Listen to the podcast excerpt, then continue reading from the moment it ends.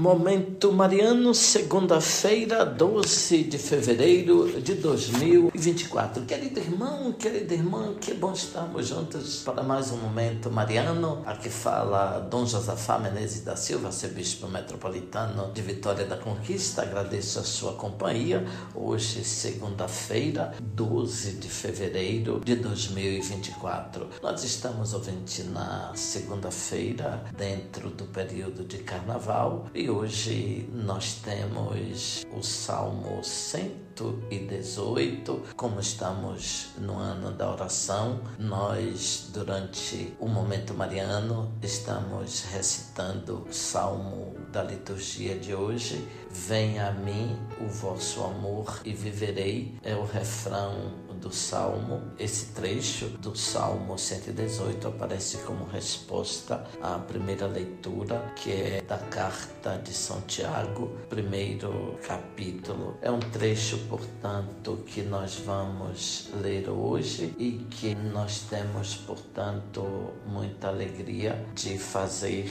essa leitura. O texto nos diz, meus irmãos, quando deveis passar por diversas provações, considerai isso isso motivo de grande alegria, por saberdes que a comprovação da fé produz frutos em vós de perseverança. É um texto muito apropriado para esses dias de carnaval. Normalmente nós preferimos os tempos de folia, de divertimento, de tranquilidade, de boa saúde, de situação financeira tranquila. Portanto, preferimos carnaval do que situações negativas. A sabedoria bíblica também fala de alegria na provação e no sofrimento. Nós somos mais habituados a buscar a felicidade e a alegria, portanto, nos momentos de divertimento e de outras situações positivas, a Bíblia diz que nós podemos buscar a felicidade todos os dias, inclusive no meio das provações, das dificuldades. As provas da vida são a oportunidade que a graça nos oferece para o nosso crescimento na fé e com como pessoas humanas. Por isso, o Salmo diz que, mesmo nas situações de provação, nós